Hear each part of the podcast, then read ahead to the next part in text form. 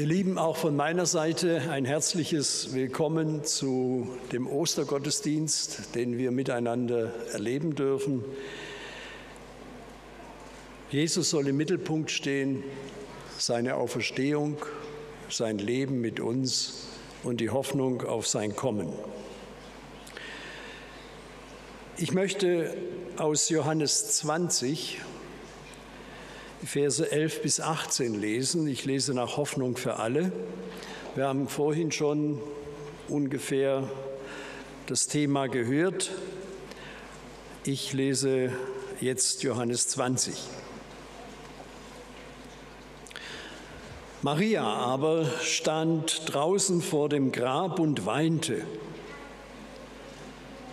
Als sie nun weinte, schaute sie in das Grab und sieht zwei Engel in weißen Gewändern sitzen, einen am Kopfende und den anderen am Fußende, wo sie den Leichnam Jesu hingelegt hatten. Und die sprachen zu ihr, Frau, was weinst du? Sie spricht zu ihnen, Sie haben meinen Herrn weggenommen und ich weiß nicht, wo Sie ihn hingelegt haben. Und als sie das sagte, wandte sie sich um und sieht Jesus stehen und weiß nicht, dass es Jesus ist. Spricht Jesus zu ihr, Frau, was weinst du? Wen suchst du? Sie meint, es sei der Gärtner und spricht zu ihm, Herr, hast du ihn weggetragen, so sage mir, wo du ihn hingelegt hast, dann will ich ihn holen spricht Jesus zu ihr, Maria. Da wandte sie sich um und spricht zu ihm auf Hebräisch Rabuni, das heißt Meister. Spricht Jesus zu ihr, rühre mich nicht an, denn ich bin noch nicht aufgefahren zum Vater. Geh aber hin zu meinen Brüdern und sage ihnen, ich fahre auf zu meinem Vater und zu eurem Vater, zu meinem Gott und zu eurem Gott. Maria von Magdala geht und verkündigt den Jüngern, ich habe den Herrn gesehen und das hat er zu mir gesagt. Soweit der Text. Ich möchte ein Zitat an den Anfang setzen von Ulrich Schaffer aus dem Büchlein Verwurzelt oder wachsen wie der Baum ins Leben. Es geht manchmal ganz still vor sich. Ein einzelnes Blatt trudelt von der Spitze des Baumes in die Tiefe, dreht sich durch den Widerstand, den es selbst in der Luft bildet und liegt endlich bei den tausend anderen auf dem Boden.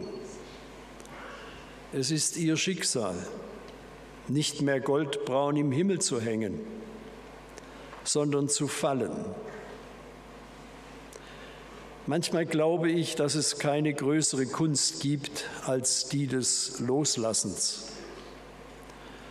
Alles in uns ist das Festhalten gewohnt. Als Kinder glaubten wir, dass wir, was wir weggeben, nicht mehr haben würden. Erst später und manchmal nie lernen wir, dass wir nur echt besitzen können, was wir weggeben. Alles, was wir festhalten, entgleitet uns auf geheimnisvolle Weise. Da macht der Baum uns etwas vor. Hunderttausend Blätter lässt er los. Aber vielleicht, wer kann es wissen? Gibt es eine Art Baumbewusstsein, in dem der Baum auf den Moment des Loslassens wartet, weil er beseelt, beharzt oder besaftet ist von der Vorstellung, im nächsten Frühjahr hundert und ein neue Blätter zu schaffen, sie mit einer großen Sorgfalt einzeln zu entrollen und zu entfalten die die Luft erfüllen mit einem feinen Staub, der dafür sorgt, dass das Leben des Baumes weitergeht. Und wenn wir etwas von dem Baum gelernt haben, dann wächst in uns die Ahnung, dass hinter allem Losgelassenen etwas Größeres wartet. Ich komme darauf zurück. Mancher steht in diesen Tagen wieder vor der Frage, weshalb Gott einen solchen Weg gegangen ist, indem er durch Jesus Christus Mensch wurde, am Kreuz und seine Auferstehung, sein Erdenleben beendet hat und wieder in seine Göttlichkeit zurückging. Ja, wir haben im Laufe der 2000-jährigen Geschichte des Christentums manche Antworten entwickelt. Die einen führten zur Dankbarkeit, dass das eigentliche Leben der Menschheit wieder Sinn macht und in die Ewigkeit mündet, dass sich Gott mit uns verbündet und uns bewusst machen möchte, dass er bis in den schrecklichsten Tod der damaligen Zeit mit uns verbunden ist. Andere haben sich in eine schuldhafte Abhängigkeit gebracht, wo der Tod Jesu in ihrem Denken und Fühlen dominiert und das Ziel, die Auferstehung und das ewige Leben im Nebel verweilt. Und noch mehr Facetten zeichnen das Glaubensgebäude mancher Christen aus von ich armer Wurm über die Gewissheit, mit Gott ewig leben zu dürfen und dazu mein Ja gegeben, bis hin zum unüberlegten Dahinleben und vieles mehr. Ich möchte mit euch einige Gedanken, Gefühle, eventuell etwas Neues erlebbar machen und der Liebe Gottes viel Raum geben. Und somit wiederholt eine frohmachende Botschaft mit in unser zukünftiges Leben nehmen zu können. Jedes Jahr um die Osterzeit wird mir bewusst, dass das Ereignis in Jerusalem an jenem Wochenbeginn für einige wenige ein zusätzlicher Schock wurde. Erst der grausame Tod Jesu und dann ein für die Betrachter mysteriöses Verschwinden des Leichnams Jesu. War es nicht genug, den Tod Jesu zu verkraften?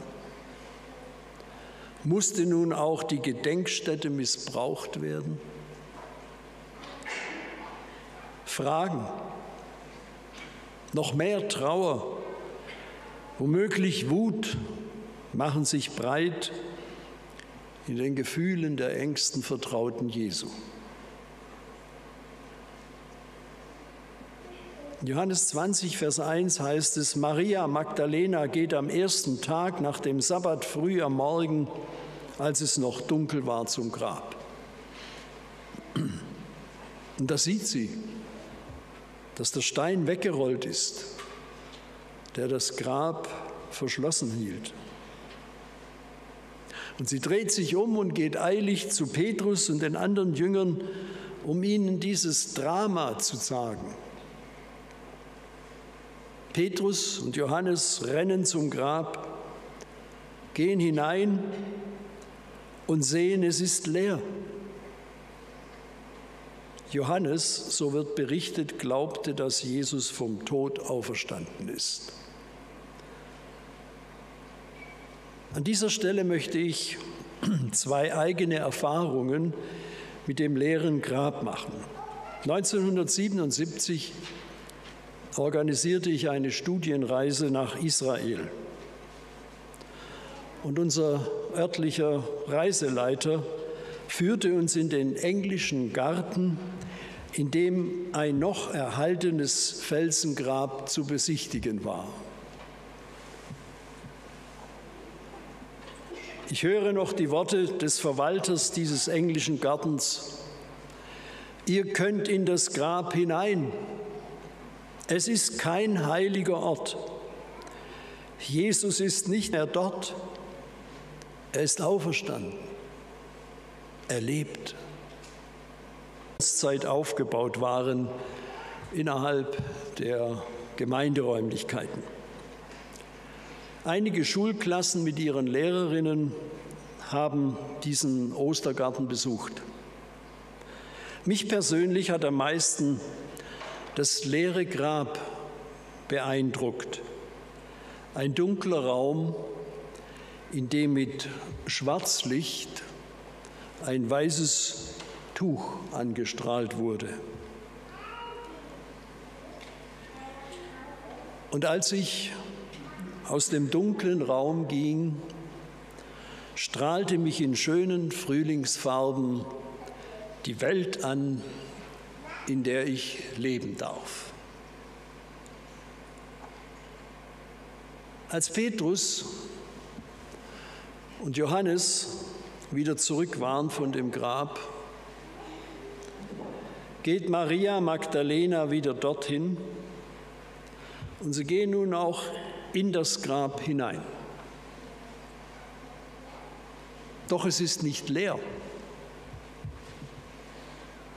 Jesus ist wohl nicht zu finden, aber zwei weiß gekleidete Engel sitzen dort, wo Jesus lag. Und es kommt zu einem Gespräch. Die Frage der Engel war, warum weinst du? Ich möchte da kurz verweilen. Eigentlich wäre eine andere Frage zu erwarten, nämlich, wen oder was suchst du? Nein, die Engel gehen auf ihren Zustand ein, der ihre Gefühle zum Ausdruck bringt. Die Frage ist sehr persönlich und liebevoll ausgedrückt seelsorgerlich, eingehend auf das seelische Empfinden Marias. Sie war besorgt. Ist ihr nun auch noch der Ort genommen, wo Jesus in das Grab gelegt wurde? Der Mensch ist in den Augen Gottes, ich erweitere, in der Himmelswelt wichtiger als das Objekt die Umstände, die Auslöser der Not. Wie gehst du mit Not, mit Unverständnis, mit Blockaden, mit festgefahrenen Vorstellungen um? In dir? Und wenn du Menschen begegnest, die sich in seelischer Not befinden? Maria antwortet, Sie haben meinen Herrn weggenommen und ich weiß nicht, wo Sie ihn hingebracht haben. Zwei Fragen. Hat Maria nicht erkannt, dass hier zwei Engel sitzen? Was hat ihr die Augen verschlossen, um genau sehen zu können? Es wird nicht berichtet. Mir kommt dabei in den Sinn, dass festgefahrene Vorstellungen die Wirklichkeit verändern können. Festhalten und doch verlieren. Ich habe bei mir in der Vergangenheit festgestellt, dass ich mich oft verschlossen, ja auch gemauert habe und niemand an mich ranließ. Und später merkte ich dann, dass ich durch meine Vorstellungen festgehalten und letztlich verloren habe. Auch als Adventgemeinden stehen wir in der Gefahr, uns von unserem Umfeld abzuschotten. Ob das die Einstellung anderer Kirchen gegenüber ist, wenig oder kein Kontakt mit anderen Gemeinden, wenig Kontakt mit Menschen innerhalb der Gemeinde, wo wir mit ihnen innere Mühe haben. Wie wohltuend ist es, wenn wir unsere Motive anschauen, erkennen, wo wir stehen und dann das Wagnis eingehen, sich neu zu positionieren, der Liebe zugewandt und im Gespräch sein mit Menschen, die auch einen solchen Weg gehen. Und Maria dreht sich nun um in Richtung Ausgang des Felsengrabes. Da steht ein Mann.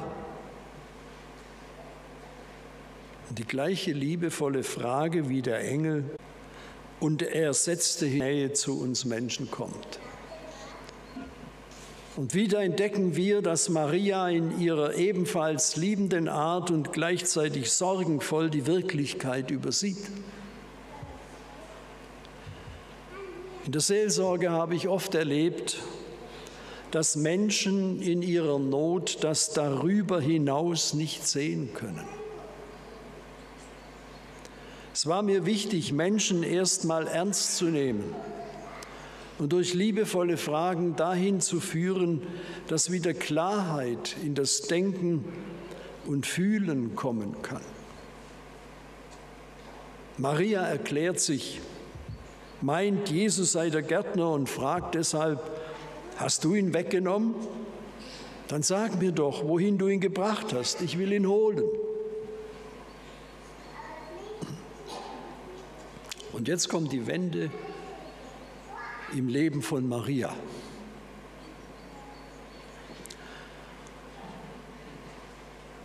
Jesus spricht Maria mit ihrem Namen an.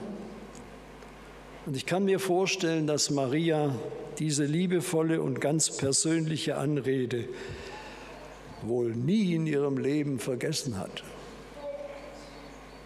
Vor ihr steht der Auferstandene, ihr Rabbuni, ihr Meister, der, dem sie so viel zu verdanken hat. Und sie benennt ihn so, wie reagiert Jesus? Unterschiedliche Bibelübersetzer lassen Jesus sagen, rühr mich nicht an oder halt mich nicht länger fest oder fass mich nicht länger an. Im Griechischen steht die Aussage so, me mu abtu und kann übersetzt werden mit nicht länger anfassen. Was kann Jesus damit gemeint haben? Jesus erklärt, dass er erst noch zum Vater muss. Was uns nicht berichtet wird, ist, ob Maria Jesus angefasst hat. Wieso diese Reaktion? Mir kam in den Sinn, dass es nicht um die Berührung geht, sondern um das gedankliche Festhalten. Ich konstruiere. Maria, wir sind uns nun begegnet. Ich lebe, ich bin auferstanden, wie ich es euch vorhergesagt habe. Meine Aufgabe als Mensch auf der Erde ist beendet. Entgegen deiner und meiner Brüder Meinung werde ich eine neue Welt aufrichten, wenn ich wiederkomme. Jetzt werde ich zum Vater gehen und dann wiederkommen. Deshalb, lass deine Gedanken los. Lass mich los in deiner Vorstellung. Halte diese Gedanken, mich, nicht länger fest. Ich möchte an den Text von Ulrich Schaffer erinnern. Und wenn wir etwas von dem Baum gelernt haben, dann wächst in uns die Ahnung, dass hinter allem Losgelassenen etwas Größeres wartet. Maria, die Zeit wird kommen, wo sich erfüllt, was ich durch mein Erdenleben ermöglicht habe. Ewiges Leben mit Gott auf einer friedlichen, erlösten, liebevollen Welt. Es wird größer sein als das, was du und die Jünger dachten. Unter anderem, wir haben gehofft, dass er der von Gott verheißene Retter ist, der Israel befreien sollte. Ich, der Auferstandene, bleibe in deiner und eurer Nähe, auch wenn ihr mich nicht seht. Ihr erfahrt mich und spürt meine Gegenwart. Das ist mein zukünftiger Dienst an und für euch. Bleibt in der Liebe. Das ist die Grundlage eures Seins auf dieser Erde. Das ist eure Bestimmung. Das öffnet euren Blick für die Wirklichkeit der Nähe Gottes. Dann kann in jedem Einzelnen Neues auferstehen und Raum schaffen für die Nähe zu uns selbst, zu unseren Nächsten und vor allem zu unserem liebenden Gott. Noch einmal Ulrich Schaffer aus dem Büchlein Ich liebe. Ich liebe, ich will lieben, weil ich weiß, dass das wahre Leben und der Weg ins Lebendigsein ist. Im Lieben entfalten wir uns, im Lieben finden wir zu uns selbst, im Lieben finden wir zueinander. Im Lieben lernen wir sehen. Im Lieben lernen wir hören. Im Lieben entsteht Hoffnung. Im Lieben ist nichts umsonst getan. Im Lieben begreifen wir Zusammenhänge. Im Lieben werden wir weise. Im Lieben entwickeln wir Fantasie. Im Lieben sind wir alle gleich. Im Lieben legen wir unsere Waffen ab. Erst im Lieben werden wir ganz wir selbst. Die Auferstehung Jesu ist deine und meine Garantie, lieben zu können und einmal ewig leben zu dürfen. Amen. Ja, wir sind dankbar, dass wir das Halleluja singen können, weil du, Herr Jesus, das Leben gebracht hast, endgültig. Und du willst wiederkommen. Wir warten darauf. Und wir freuen uns, dass du uns jeden Tag, jeden Augenblick begleitest, dass wir nie allein sind mit unseren Fragen, mit unseren Nöten, mit unseren Freuden, mit all dem, was uns gelingt und misslingt. Ich danke dir, dass wir dir vertrauen dürfen, dass du es gut mit uns meinst. Und wir jetzt in die Osterzeit hineingehen, in das Wissen, dass du auferstanden bist, dass du lebst, wollen wir das mittragen, hineinnehmen dass wir von dir Geliebte sind, geborgen in all dem, was auf uns zukommt, weil wir wissen, dass du es gut mit uns meinst. Danke für deine Liebe. Amen.